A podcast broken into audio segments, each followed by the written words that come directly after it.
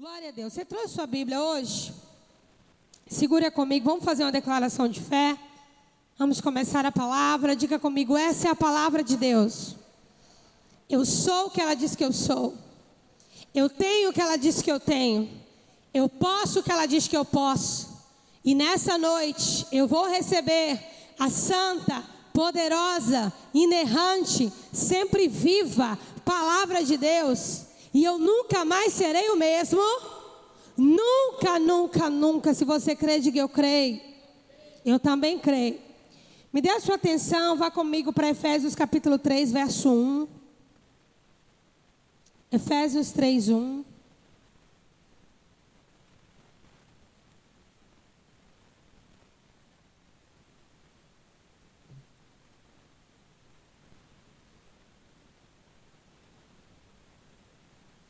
Diz assim, o apóstolo Paulo falando: Por essa causa, eu, Paulo, sou prisioneiro de Jesus Cristo, por amor de vocês, gentios.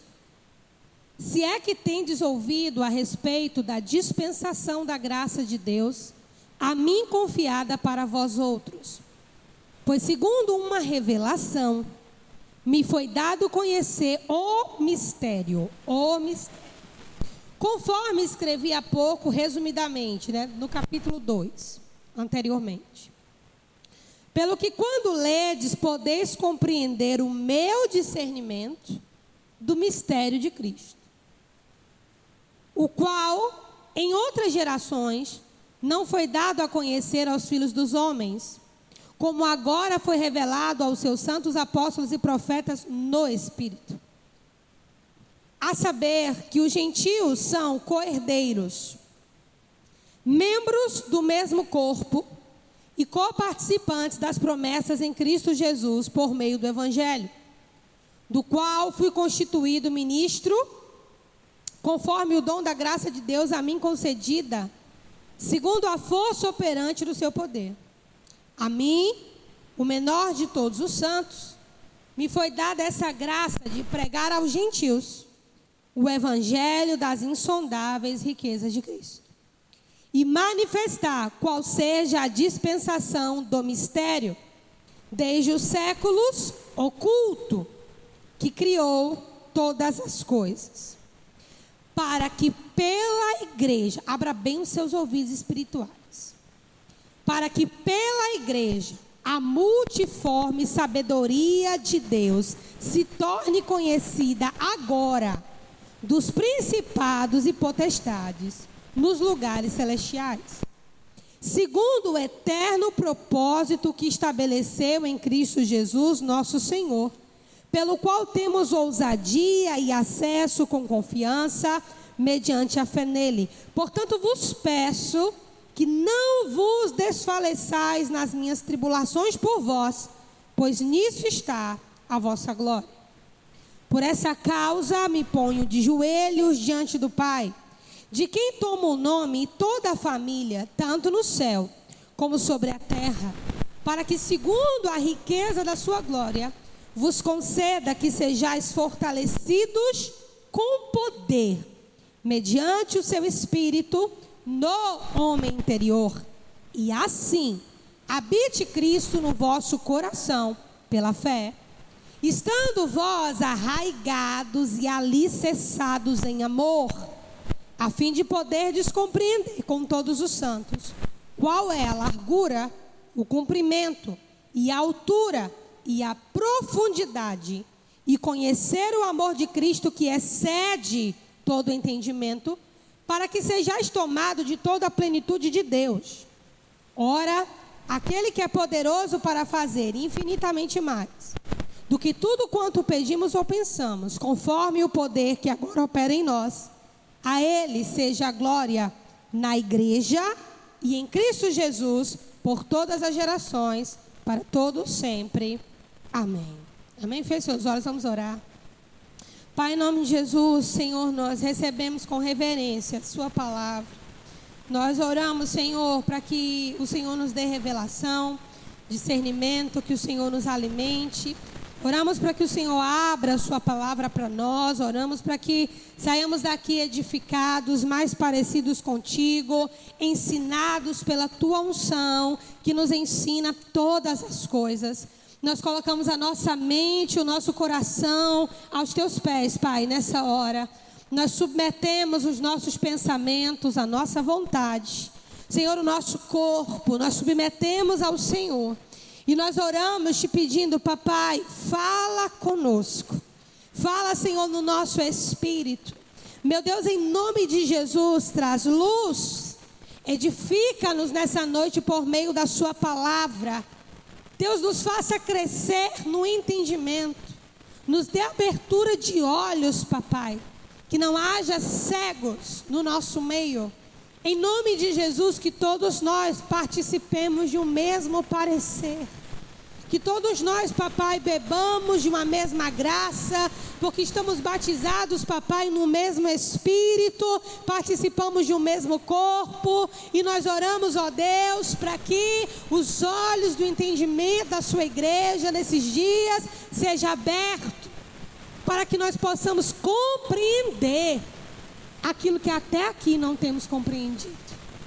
Nós submetemos o nosso coração ao Senhor, nossa mente, sentimentos, alma, intenções, porque precisamos de Ti.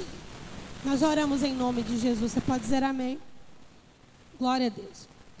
Paulo ele começa a, esse capítulo, ele dá continuidade na sua carta, dizendo que ele é prisioneiro de uma visão. Ele é prisioneiro de uma visão, de uma revelação que ninguém teve, que ninguém sabia, mas que a ele isso foi revelado. E de fato foi revelado a ele mesmo.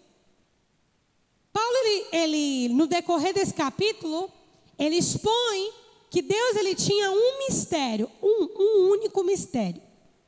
Um mistério que esteve oculto até no mundo espiritual. Ninguém sabia que mistério era esse.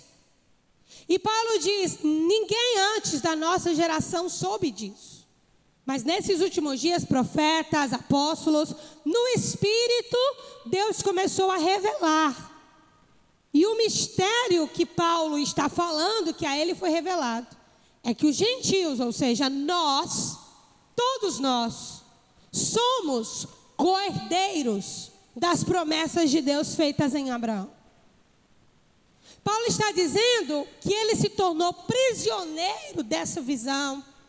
Por amor aos gentios, ele entendeu que Deus em Abraão não abençoou apenas Israel, mas também todas as famílias da terra. Em ti, Abraão, serão benditas todas as famílias da terra. E Paulo trata esse mistério como aquilo de mais importante em todas as revelações da palavra.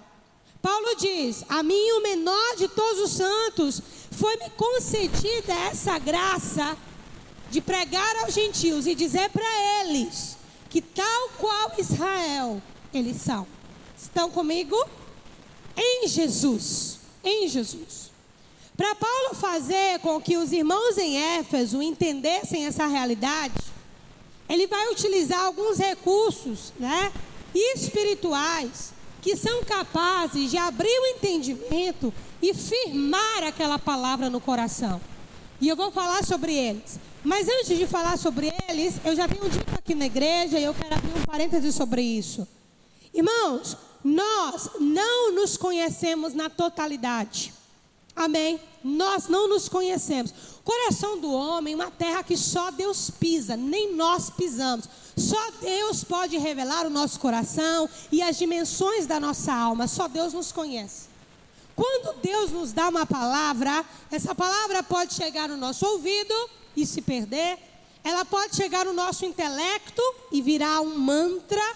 Ou ela pode acessar uma dimensão no nosso espírito que nos faz prisioneiros voluntariamente daquela palavra de revelação. Paulo queria que os irmãos em Éfeso fossem persuadidos muito mais do que intelectualmente sobre o fato deles serem escolhidos e tão importantes quanto a descendência de Abraão. Mas Paulo sabia que nenhuma argumentação seria suficiente. Então ele vai apelar para alguns recursos espirituais que são capazes de firmar uma palavra no homem interior, no nosso espírito, no nosso coração. E isso não serve só para a igreja em Éfeso, serve para mim e serve para você. Todos nós precisamos ter a palavra de Deus, muito mais do que nos nossos ouvidos ou na compreensão do nosso intelecto. Todos nós precisamos ter a palavra num lugar onde só o Espírito acessa e ninguém pode arrancá-la. Amém? É um convencimento sobrenatural que só o Espírito Santo de Deus pode dar. Amém? Então vamos avançar aqui. Eu queria que vocês lessem comigo novamente o verso 3 em diante. Segundo uma revelação. Pastora, como que foi essa revelação? Não sei. Paulo não diz como foi essa revelação. Mas ele diz que ele teve uma revelação. Segundo uma revelação, me foi dado conhecer o mistério. Então havia um mistério e a Paulo, através de uma revelação, isso foi dado a conhecer. Conforme escrevi há pouco, resumidamente.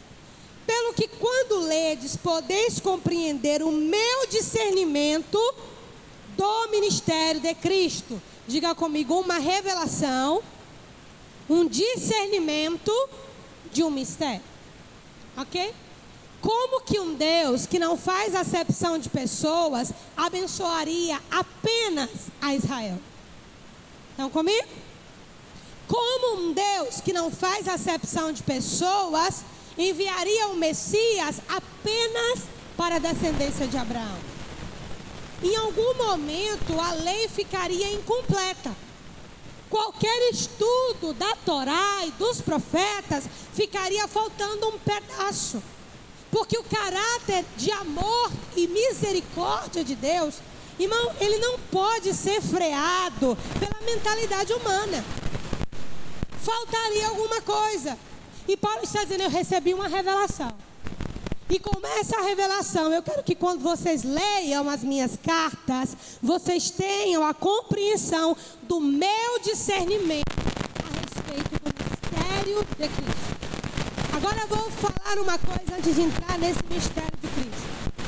Nós, como igreja ocidental, nós nos misturamos tanto de modo ecumênico que nós entendemos uma série de mistérios com muitas aspas, mas nós não compreendemos o principal deles. Nós nos misturamos tanto de modo ecumênico com outras religiões, com outras fontes, nós temos um falso Pentecoste, nós temos uma, um ecumenismo, nós temos um, dons contaminados, nós temos tantos mistérios, entre aspas e com muitas aspas, mas nós não temos o discernimento do verdadeiro mistério de Cristo. Nós não entendemos isso. E segundo Paulo, essa é a revelação mais importante das Escrituras. Não há nenhuma outra revelação superior a essa nenhuma outra. Nós estamos distraídos com uma série de coisas, mas nós não compreendemos a principal delas. Esses dias eu falei para Igor e falei para Emerson e Verônica. Eu falei assim, quando o, o Lauren faleceu, o fundador da Jocum, a, a Valnice Milhões postou, ela disse assim, os generais estão indo embora. E quando ela postou isso, eu falei assim, meu Deus. Ela não postou isso quando Lauren morreu. Ela, ela postou isso quando o irmão André morreu, o fundador da Portas Abertas.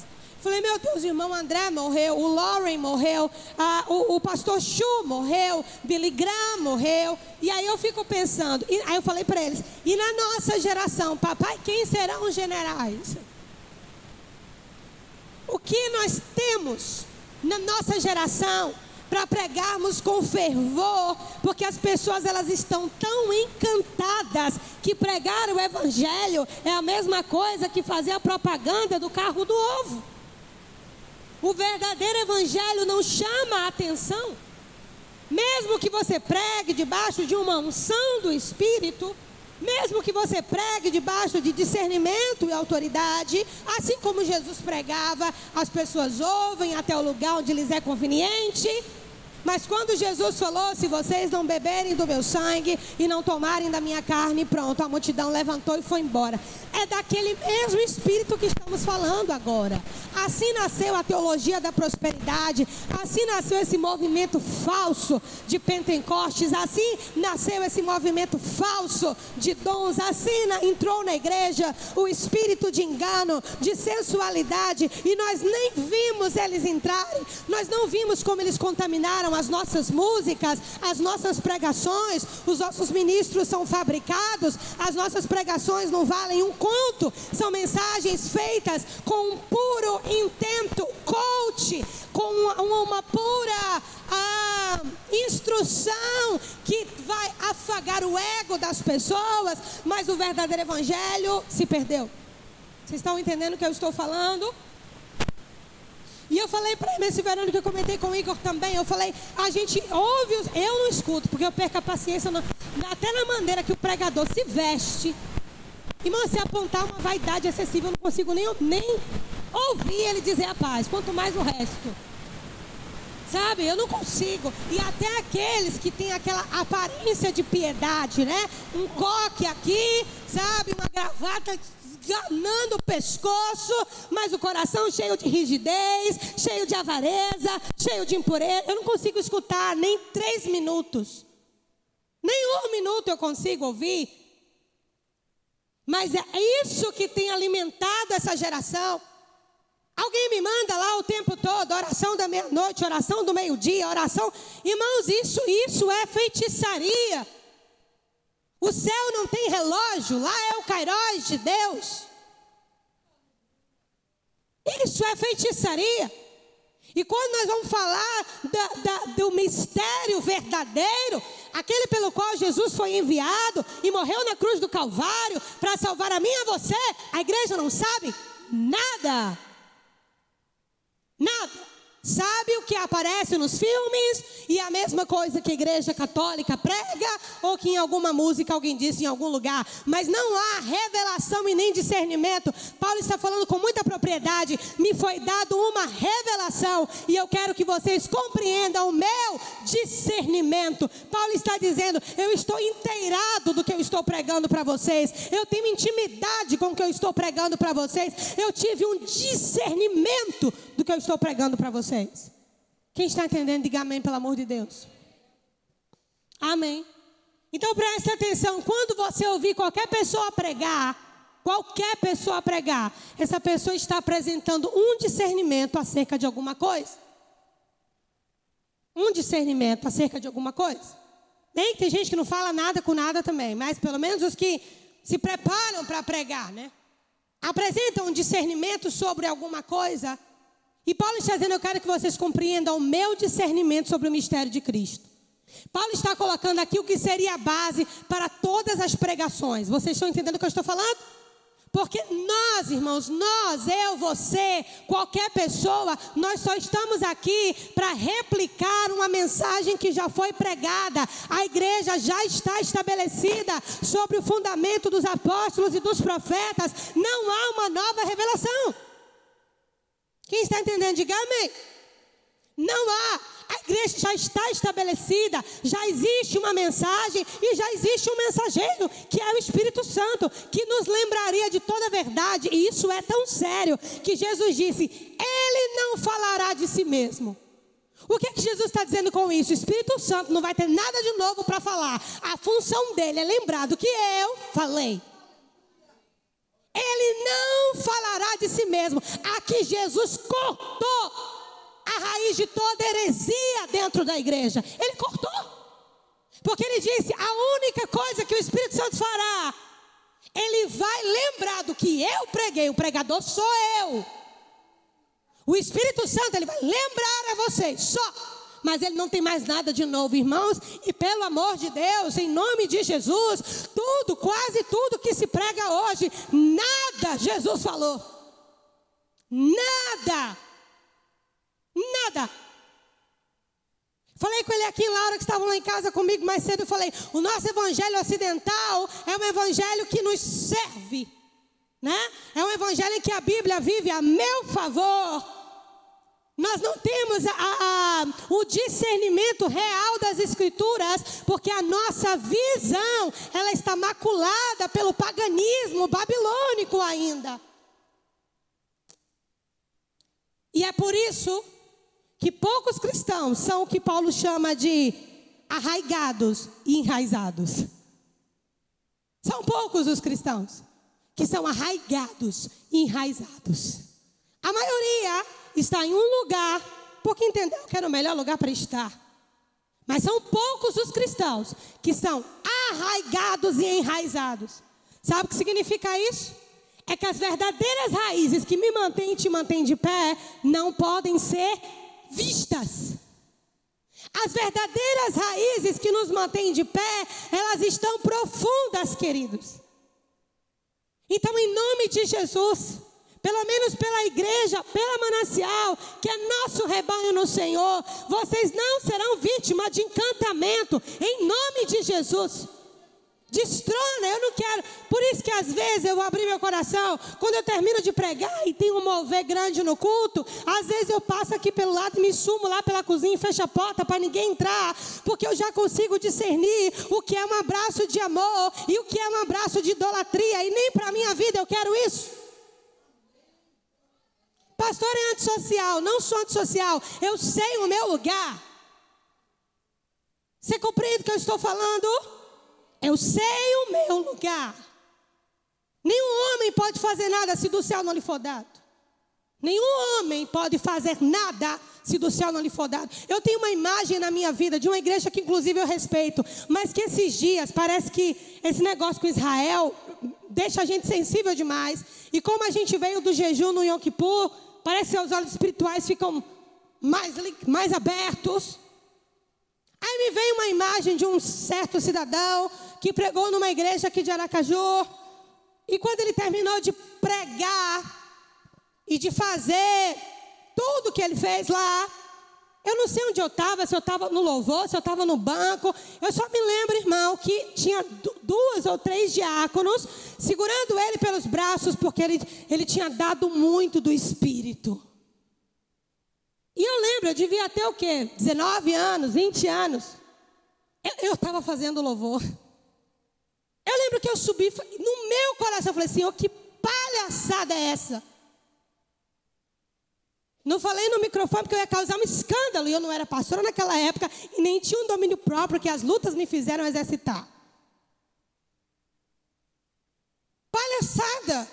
E o mistério de Cristo, bota alguns pastores na berlinda, não sabem. Mostra alguns mestres na berlinda, não sabem. Mostra alguns líderes da igreja, não sabem. Não sabem. Está comigo? Me ame, gente. Amo vocês também. Vá comigo agora para o verso 10 para que pela igreja a multiforme sabedoria de Deus se torne conhecida agora, dos principados e potestades nos lugares celestiais. Enquanto a igreja não está nem aí para o, mistério, para o mistério de Cristo, olha quem estava esperando para saber o que se tratava: os principados e as potestades nos lugares celestiais. E Paulo disse é pela igreja. Essa palavra igreja é eclésia. Uma tradução simples seria o ajuntamento. Uma unidade. Todos nós voltaríamos para o mesmo sangue. Todos nós voltaríamos para a mesma família. Todos nós voltaríamos para o começo, assim como foi em Adão. Todos nós voltaríamos. E Paulo está dizendo: olha, esse mistério é a igreja que revela ao mundo espiritual. Mas olha que coisa gloriosa. É a igreja quem revela aos principados e às potestades nas regiões celestiais. É a igreja. E a igreja somos nós. Não há necessidade de você correr atrás de nenhuma firula. Você já é o detentor do maior mistério dos séculos, que nem os principados e as potestades conheceram. Eu não estou perguntando como está a sua vida, nem quantas lutas você está passando, nem os dias maus que você está vivendo. Você não é a única pessoa que sofre, que passa dificuldades. Você não é a única pessoa que tem dúvidas sobre o chamado, ou sobre o futuro, ou sobre a família. Querido, você pode ter dúvidas sobre tudo isso. A única coisa que tu não pode ter dúvida é sobre a sua salvação. Sobre o resto, Deus não está incomodado se você não tem certeza. Você está comigo? Não perca seu tempo querendo achar respostas com a síndrome de Deus, porque Deus não vai dar. Esse evangelho acidental de self-service só existe aqui. Você vai falar com algum cristão da igreja perseguida, eles não sabem o que é isso. Eles sabem o que é orar para Jesus livrar, para que eles possam levar a palavra para alguém. Eles sabem o que é ter um pão para dividir para dois. Eles sabem o que é aguardar o Senhor voltar e quando alguém partir, se despedir para encontrar na eternidade. Mas o nosso evangelho ocidental é o que Deus quer de mim. Cria-se um Deus que não existe. Me ame, segure na sua cadeira eu não tenho um problema de ficar com você até mais tarde. Mas talvez o Deus que você acredite, eu fui ensinado a acreditar, não exista. Uma coisa é o Deus verdadeiro, que está sentado no alto e sublime trono e é eterno. E tem um único mistério que foi revelado ao apóstolo Paulo através de Cristo Jesus e pregado para as nações do Evangelho. Esse Deus idealizado não existe, é uma espécie de ídolo pelo qual as placas denominacionais se esgalfinham brigando mas não existe. As pessoas passam muito tempo e perdem muito tempo. O que Deus quer de mim? Tudo que já está escrito na palavra. Se Ele quiser mais alguma coisa, Ele vai lhe falar. Não perca seu tempo. Qual que é o meu chamado? Perguntar o que está precisando na igreja para fazer. E por que Deus permitiu essa luta na minha vida? Porque vários outros cristãos passam pela mesma luta. Porque o mundo jaz no maligno. Por isso, porque o príncipe desse século cegou o entendimento dos incrédulos. Por isso, porque o mundo está caído, porque o Espírito Santo está guardando só a igreja, e igreja não é carne e osso, igreja é uma realidade espiritual. Por isso, por que, que meu parente adoeceu? Porque o corpo dele é corruptível. E porque alguém morreu? Porque quem é da vida é da morte. Aí nós temos um evangelho que é um pseudo-ocultismo maquiado de santidade. E os crentes que não conhecem a palavra vão aparecendo os cordeirinhos atrás. Irmãos, eu tenho nojo disso. Para os crentes eu tenho dó. Mas para quem prega isso me dá nojo. Tenho nojo. E às vezes, como pastora de vocês, eu exercito muito a minha paciência. Muito, acredite nisso. Eu exercito muito. Quando vocês vêm trazer para mim assuntos que eu chamo de guerra de farofa, a sua reclamação não está revelando o problema do outro, está revelando o seu coração intolerante. Deus é paciente e eu continuarei sendo, mas eu não vou mais pregar um evangelho enquanto irmãos meus estão tendo seus filhos decapitados só para você ficar aqui. Você está comigo? Paulo está dizendo: olha, vocês têm aquilo que os principais e as potestades Deus ocultou. Aí o que, é que a gente faz? Vai atrás do ocultismo para saber o que não está revelado. Ô oh, irmãos, a Bíblia diz o quê? Que aquilo que foi revelado é para os homens. E o que está oculto é para quem? Para Deus. Pastora, eu, como mulher, qual que é o meu papel? Cuidar da sua vida. Se você é solteira, dedique-se à obra do Senhor. É casada, cuide primeiro da sua casa, secundário do ministério. Homem, ame a sua esposa como Cristo amou a igreja. Mulher, honre seu marido como a igreja deve honrar a Cristo. Filhos devem honrar os pais, os pais não devem levar os seus filhos à ira, mas corrigi-los na admoestação do Senhor. Servos, honrem os seus senhores. Senhores, não tirem proveito dos seus servos, porque vocês dois diante de Deus têm o mesmo Senhor. Básico, evangelho simples, beabá. Simples.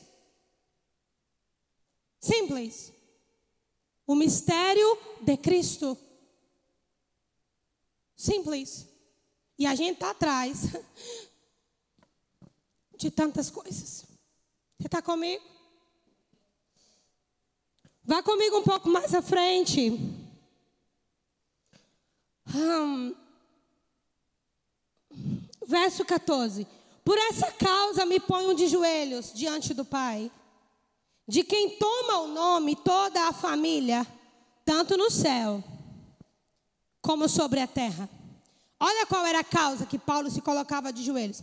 Para que, segundo a riqueza da sua glória, vos conceda que sejais fortalecidos com poder, mediante o seu espírito, no homem interior.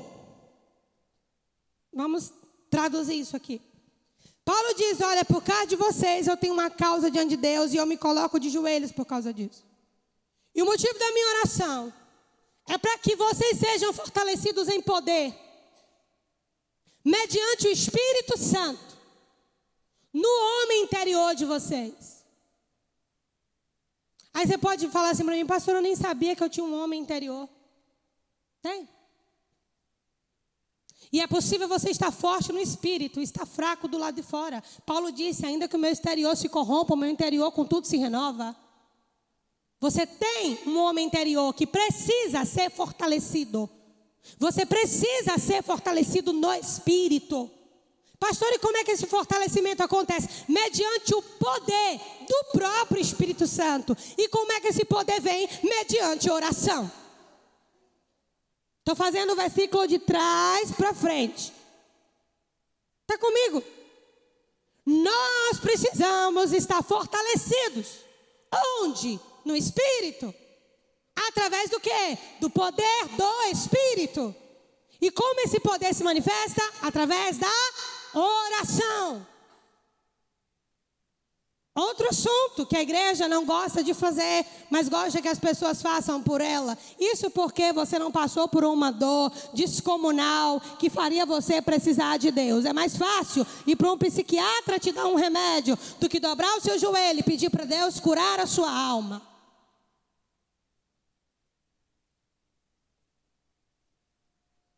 Siga comigo. No verso 17. E assim, assim como, com tudo que a gente acabou de falar agora, um espírito fortalecido mediante o Espírito Santo por causa da oração. Habite Cristo no vosso coração pela fé. Agora aqui está o segredo de um crente, o quê? Estando vós arraigados e alicerçados em amor a fim de poder descompreender com todos os santos. Quais são os crentes que compreendem o que nós vamos falar agora? Os crentes que estão arraigados e alicerçados em amor. E quem são esses crentes? São os crentes que têm um homem interior fortalecido. Fortalecido pelo quê? Pelo poder do Espírito Santo, que vem como? Mediante oração. Esses crentes, eles conseguem compreender o mistério.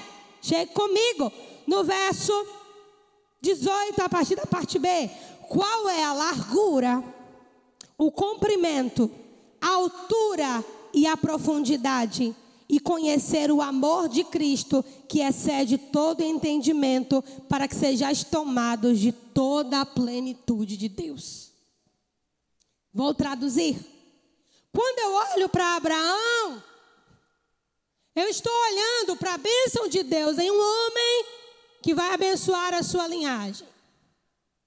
Quando eu olho para o mistério de Deus, que foi escondido e revelado a Paulo, segundo o discernimento dele, esse amor de Deus não está resumido em Abraão nem em Israel.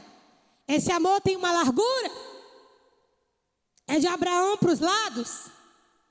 Esse amor tem uma altura, é de Abraão para cima e de Abraão para baixo.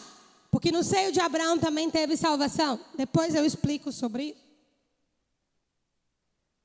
Está falando sobre a profundidade Não é uma bênção que se contabiliza por quantos camelos, bois, vacas eu tenho, quantos filhos, netos e bisnetos eu tenho, mas há uma profundidade nessa bênção. Não está para fora, está para dentro. E compreendendo isso, largura, altura, comprimento, profundidade do amor de Deus, vocês estarão plenos nele. Quem está entendendo, diga amém. Esse é o mistério escondido em Jesus. Deus uniria gentios e judeus. A gente, palestinos, árabes, chineses, índios, africanos, todos nós seríamos unidos no mesmo sangue novamente. Agora no sangue do Cordeiro faríamos parte do mesmo corpo e somos cordeiros, tal qual Israel. Aí o que é que o povo faz? Se nós somos herdeiros igual a Israel, vamos colocar um culto igual às festas de Israel. Não tem problema você observar o calendário judaico extraindo os princípios que se aplicam ao Novo Testamento. Problema nenhum. O problema é aplicar poder ao que não tem mais poder. Está comigo? O sacerdócio em Israel acabou.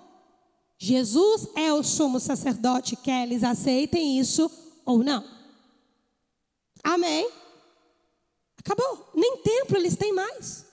Acabou. Jesus é o templo, ele é o corpo onde tudo acontece. Então, para que que eu vou atribuir valor espiritual ao que não tem mais valor? Uma coisa é usar como uma ferramenta didática para extrair um princípio, mas não. Essa água do Jordão vai curar a sua vida. Irmãos, água do Jordão não cura.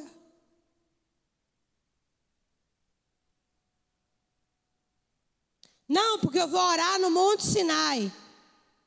Jesus disse para aquela mulher: está chegando e a hora é em que os verdadeiros adoradores adorarão ao Pai em espírito e em verdade, porque o Pai procura tais que o adorem, nem em Jerusalém e nem no monte, mas em espírito.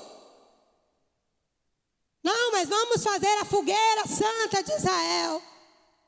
Irmãos, desculpa, é porque hoje meu nível de tolerância está muito pouquinho. Perdoe a pastora de vocês que vocês sabem que no meu normal eu não sou assim. Vocês sabem que no meu normal eu não sou assim. Mas hoje eu estou debaixo de uma ira profética. Então, me amem, amém? No meu normal eu não sou assim. Você pode vir nos próximos cultos, você vai encontrar eu dançando com as crianças. Mas hoje não vai ser assim. Está comigo? Não, porque você vai levar esse óleo para ungir a sua casa e quando você ungir a sua casa, os demônios vão sair. Me diga qual é o versículo da Bíblia que sustenta isso? Nenhum. O único versículo na Bíblia que nos ensina sobre a unção com óleo está lá em Tiago. Está alguém entre vós doente? Chame os presbíteros da igreja, eles farão oração pelo enfermo, a oração da fé salvará o doente. Se estiver em pecado, serão, serão perdoados, e os presbíteros vão ungir com óleo em nome do Senhor o único versículo no Testamento. Até a unção ministerial, ela acontece pela imposição de mãos. Paulo não derramou óleo na cabeça de Timóteo. Isso é uma figura que nós fazemos, é uma simbologia. Mas Paulo diz: Timóteo, você recebeu o meu ministério, você recebeu o ministério pela imposição das minhas mãos e do presbitério. Não é o óleo. Amém. Não é, irmãos, não é. Nós estamos cheios de muita coisa que não tem na Bíblia. Não tem. Não tem. Não existe. Siga comigo. Agora vá para o verso 20. Ora, aquele que é poderoso para fazer infinitamente mais do que tudo que pedimos ou pensamos, conforme o seu poder que opera em nós. Nós quem? Quem é o sujeito dessa frase, dessa oração? O mesmo nós dos versículos anteriores. Arraigados e alicerçados nele. É o mesmo nós. Aqueles que foram fortalecidos no espírito, mediante o poder de Deus, no homem interior, pela oração. É esse nós, é para esse nós, que Deus nem faz o que eu peço. Porque que Deus sabe que aquilo que eu peço está limitado à minha visão e percepção humana. Portanto, Ele faz além. De acordo a mente dele e não a sua. Então, para com essa teologia irritante de que quanto mais você fizer, Deus vai mudar de ideia. Deus não muda, está lá em Tiago escrito, irmãos, que toda boa dádiva, todo dom perfeito, vem descendo do alto, do Pai das luzes, em quem não há mudança, nem sombra de variação. Deus nem inclina, irmão, Deus é. Deus não muda, o que Ele determinou para a sua vida vai acontecer, acabou.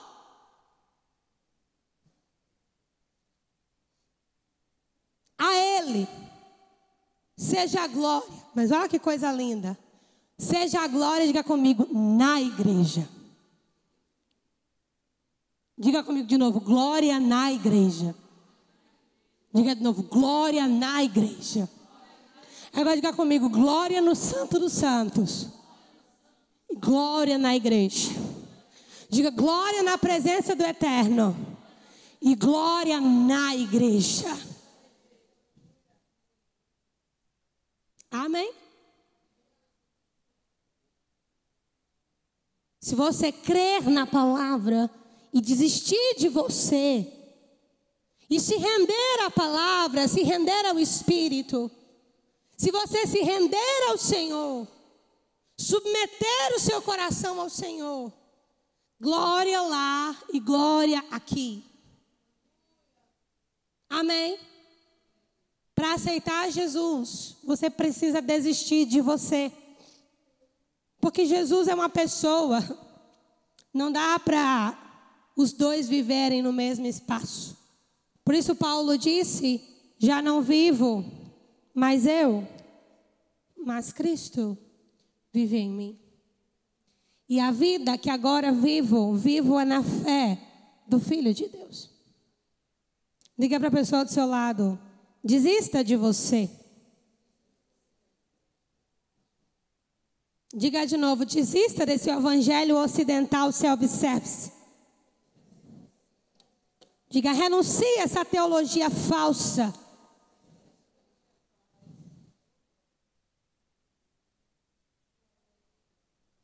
Amém? Irmãos, e é isso que robustece a nossa fé. Amém? Só nesse capítulo, Paulo plantou a igreja em Éfeso bem situadinha. Qualquer falso mestre que fosse ensinar qualquer firula, eles saberiam que o mistério de Cristo é o que mais importa. Mas por que que nós aceitamos qualquer coisa? Porque nós não sabemos o que mais importa. Nós ouvimos qualquer coisa porque nós não sabemos o que mais importa. Porque essa igreja não aceitava qualquer coisa, porque eles sabiam o que mais importava. Quando alguém dizia, eu tenho um mistério para você. Não, eu já sei qual que é o mistério. Eu já conheço o mistério de Cristo. E eu vou finalizar dizendo uma coisa que eu já falei aqui na igreja. Nessa última ida lá, lá em São Paulo, a articuladora nacional da Portas Abertas falou dois dias antes de mim. E ela falou, colocou algumas imagens para a gente ver, não dava para ver o rosto delas, mas colocou algumas imagens e ela começou a contar algumas experiências dela com os cristãos perseguidos. E um desses testemunhos foi o seguinte: uma jovem cristã. Estava com seu esposo. Ele era pastor. Quando fala pastor, pensa como nós pensamos, né? tinha uma igreja legal, tinha um carro legal, morava num condomínio. Não é esse tipo de pastor, amém? É alguém bem simples, que mora num lugar bem simples e que o que tem precisa dividir com uma comunidade. Amém? Por isso que eu não tenho problema nenhum que esses irmãos tenham um galardão infinitamente maior do que o meu, porque eu não chego aos pés do que eles estão fazendo. E a Bíblia, a Bíblia diz, o costume de dizer a Bíblia diz. E ela estava andando com seu marido, e as últimas palavras do marido dela foi: Nós vamos levar Jesus. E estavam contando quantas almas tinham se convertido. E ele é fuzilado pelas costas. E ela, ela diz que o trauma dela até hoje é quando alguém aperta a mão dela, porque ela sentiu na hora que a mão do marido enfraqueceu e caiu do lado dela. E ela foi raptada, foi sequestrada, levada para essa facção islâmica e foi dada como esposa para o líder daquela facção. Tempo passou e eles continuaram naquela comunidade. O Espírito Santo é quem faz a obra. Deus levantou alguém lá, portas abertas, chegou e a obra continuou. O tempo passou, irmãos, e de repente eles estão vendo uma mulher vindo na direção da aldeia correndo. E eles identificam que é ela. Mas quando eles olham mais atrás, tem um homem correndo atrás dela. E eles começam a se preparar, pegando o que tem no chão para defendê-la. E quando ele se aproxima, ela se aproxima com ele, ela começa a pedir para ele, eles baixarem as armas. E ela é recebida com honra. E ela, e ela diz: Hoje, esse homem a quem ela foi dada por esposa se converteu ao evangelho também. E ele também está fugindo da facção.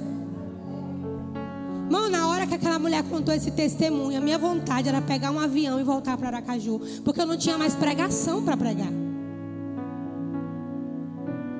Sabe qual é a conclusão que eu cheguei? A gente leva três, quatro, cinco horas no gabinete pastoral para resolver a vida de um casal. E aquela mulher converteu o líder da facção que matou o marido dela. Ganhou o cara para Jesus e continuou como esposa dele. Sabe o que eu o que eu pensei? Eu falei, Senhor, minhas suspeitas são verdade. Nós estamos reduzindo o evangelho às novelas da Globo. Está, estamos reduzindo o evangelho à nossa percepção. Nós estamos sendo enganados.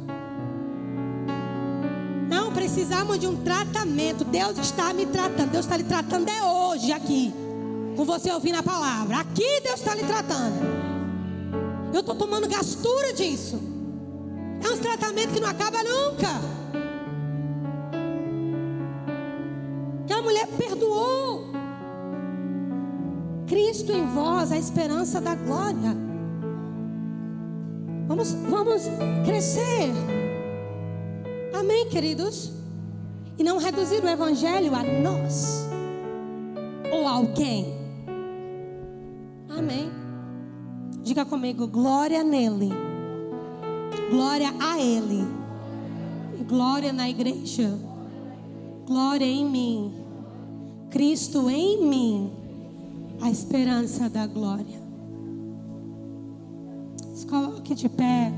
Nós vamos cantar uma canção juntos.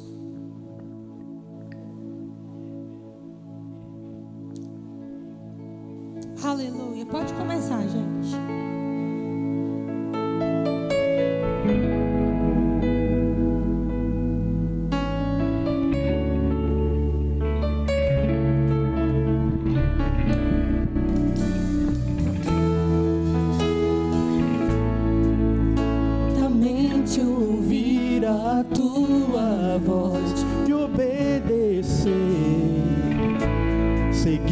Teus passos e jamais me desviar.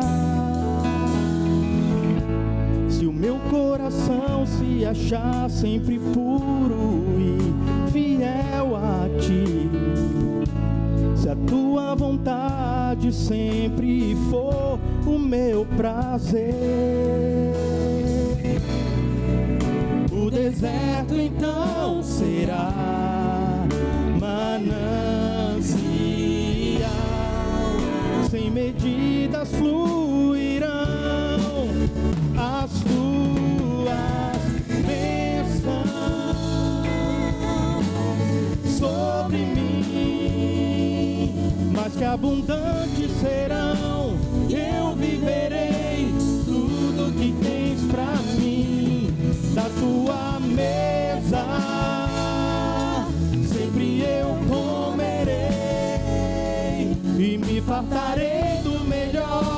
De tuas mãos, se a tua voz ouvir e obedecer.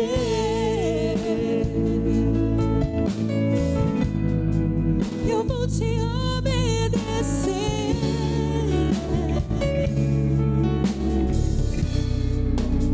Diga se atentamente eu ouvir. Se atentamente ouvir a tua voz e obedecer, seguir os teus passos e jamais me desviar.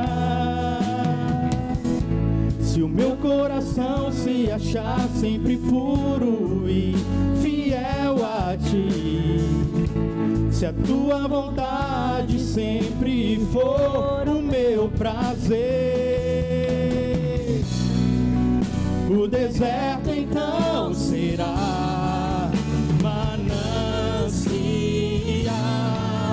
sem medidas fluirão as tuas bênçãos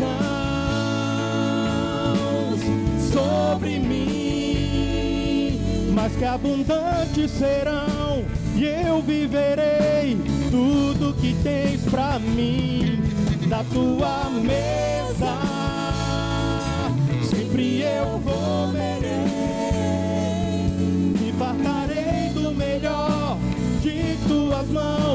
se a tua voz ouvir e obedecer.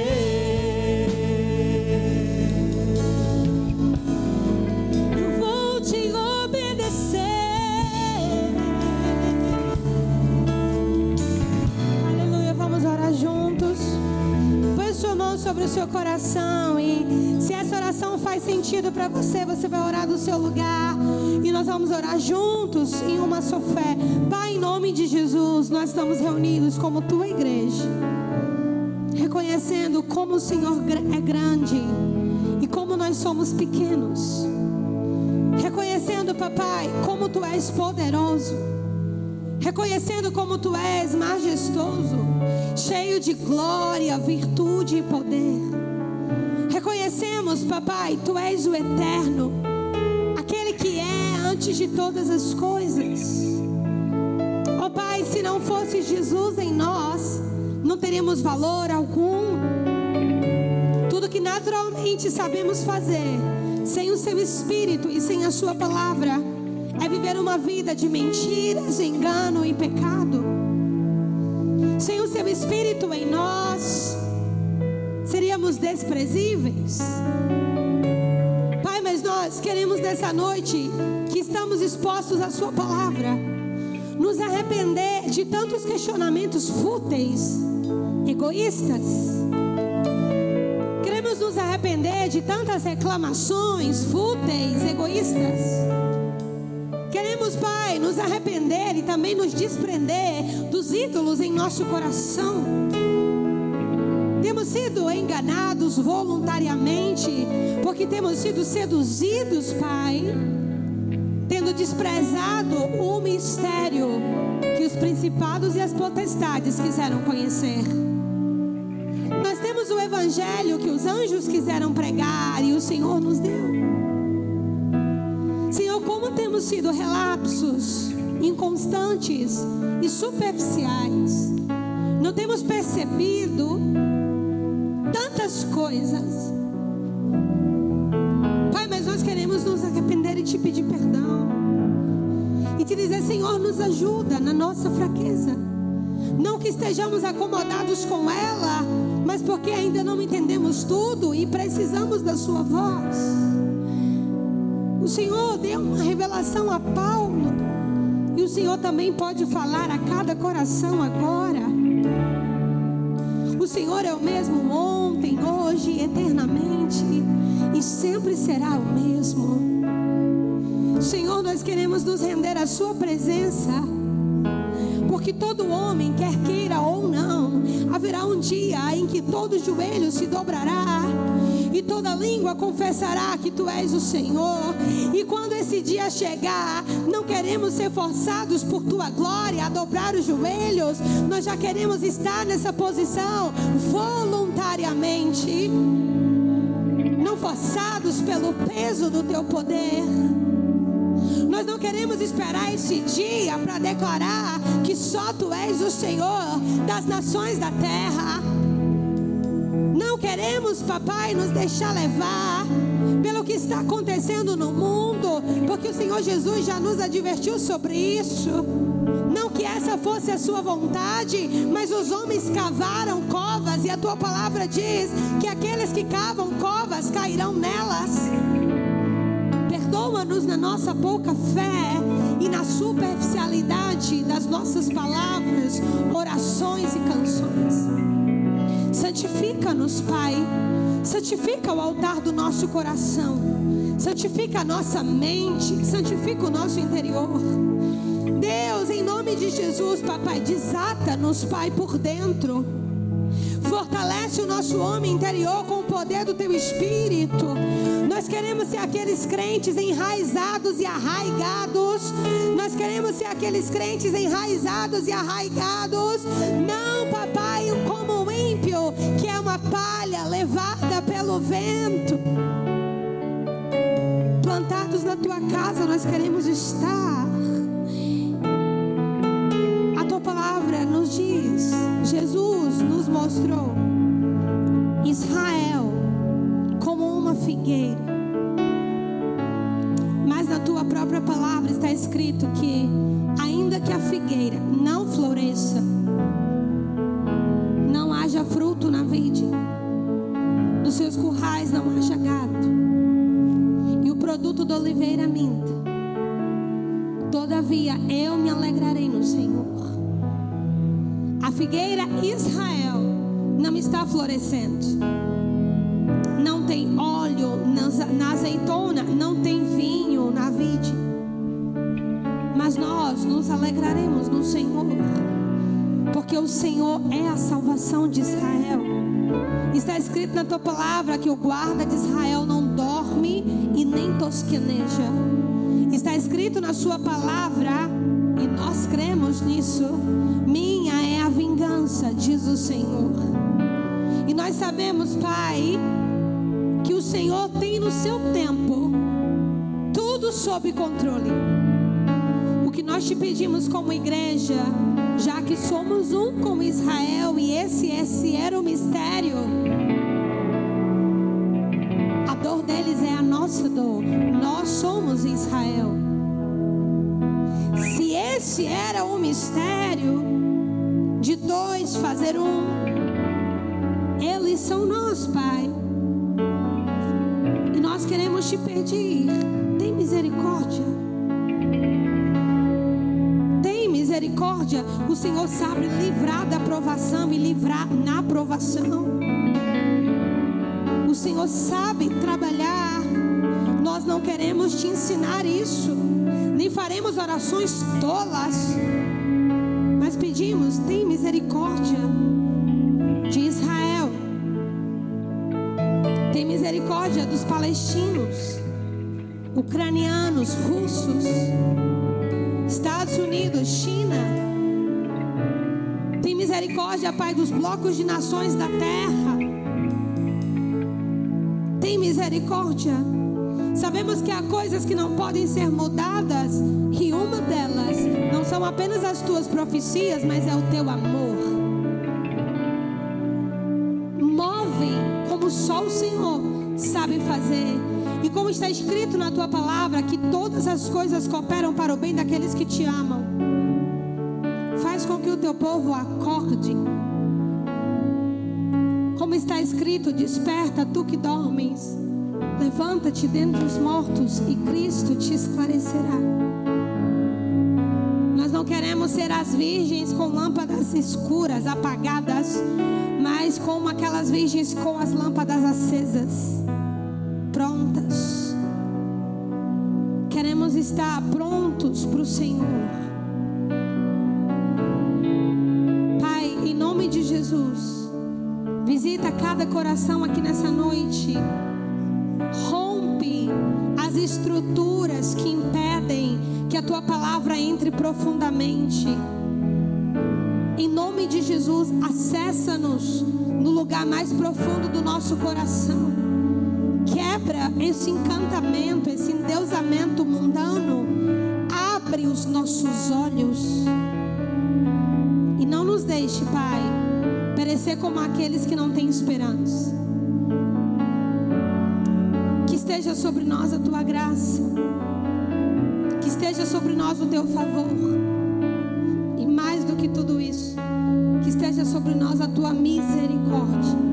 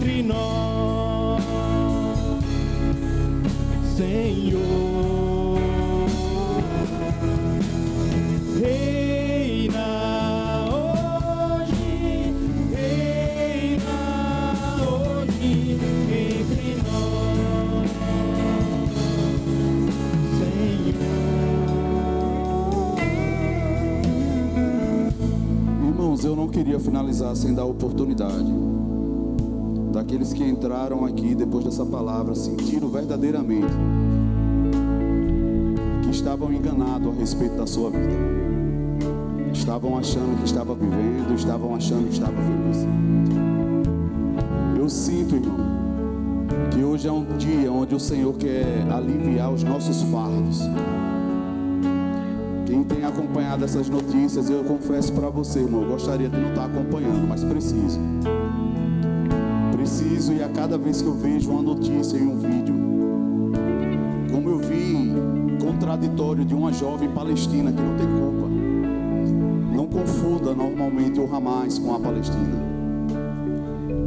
Eles estão inseridos como nós, quando fala sobre a nação brasileira, nem todos nós somos corruptos.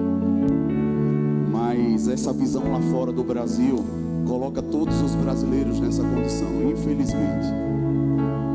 E quando se fala da Palestina, muitos estão sofrendo.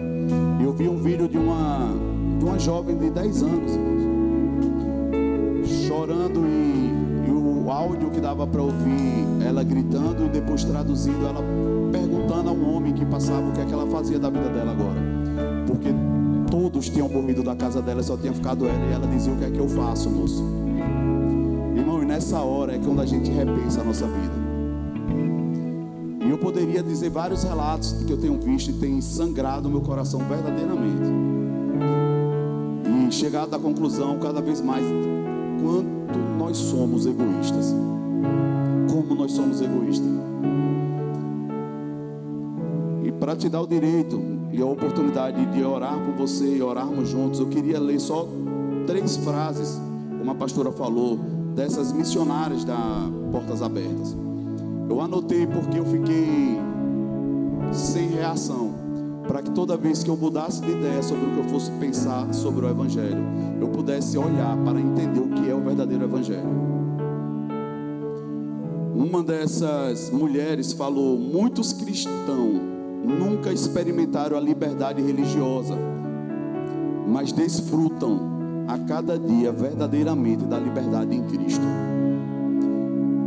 E eu não sei se você entende essa diferença. Nós estamos andando para lá e para cá dizendo que somos cristãos e eles não podem falar.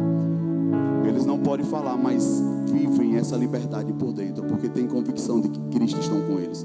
Eles vivem isso diariamente.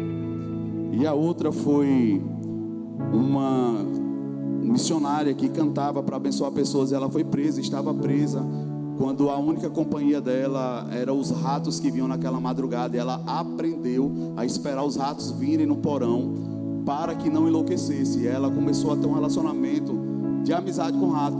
E quando ela foi posta em liberdade, estava com essa missionária da Portas Abertas, ela passou e viu um rato correndo e ela falou em inglês, né? Chamando aquele ratinho de bonito, que ratinho lindo. E a missionária olhou para ela e disse: Como assim você pode dizer que um rato é bonito? Ela disse: Porque tem momentos que Deus nos faz enxergar belezas em coisas que nos fazem manter vivos. Porque o que fez aquela mulher não enlouquecer naquela prisão era o rato que vinha toda noite visitar ela, irmão. E a última, que na verdade é o que ela diz, ela fala: se eu, se eu pude cantar enquanto eu estava presa, imagina o que vocês podem fazer para a glória de Deus estando em liberdade. E eu acho que isso vale uma pergunta para cada um de nós. Porque ela conseguiu fazer tanto para Deus estando naquele lugar. E às vezes nós estamos pedindo a oportunidade para fazer algo para Deus. Quando ela está aí gritando. Às vezes na nossa casa, na rua, no trabalho. Quantas oportunidades por dia? Hoje eu conversei com um irmão antes de vir para cá. E ele estava angustiado, dizendo como foi difícil depois que a gente aceitou Jesus. Quanta luta lá em casa. Eu disse: você deveria tirar o dia para celebrar, porque agora você está vivendo o Evangelho. Porque esses crentes que não conseguem ter esse embate, irmão, não faz sentido dizer que é crente, porque me perdoe a verdade. Porque a Bíblia fala em Tiago, no capítulo 1, verso 2: Meus irmãos, tende por motivo de toda a alegria o passar por provações sabendo que a aprovação da vossa fé, uma vez confirmada, produz perseverança. Irmão, para você saber se você está aprovado ou não em algo, você vai ter que fazer a prova. E aquilo que você está crendo, a despeito de todos que não estão com você, e Deus responde aquilo dali, irmão, você fica mais forte, você pensa, Deus me respondeu. Preciso negociar com ninguém, eu preciso continuar crendo. E nós precisamos continuar crendo, irmão. Porque não temos mais tempo. Não temos mais tempo. E quem entrou nessa noite, nesse lugar, com o coração pesado e angustiado, irmão. Você não entrou na igreja manancial, você entrou numa porta de alívio nessa noite. Eu quero que você venha aqui na frente, eu quero orar por você.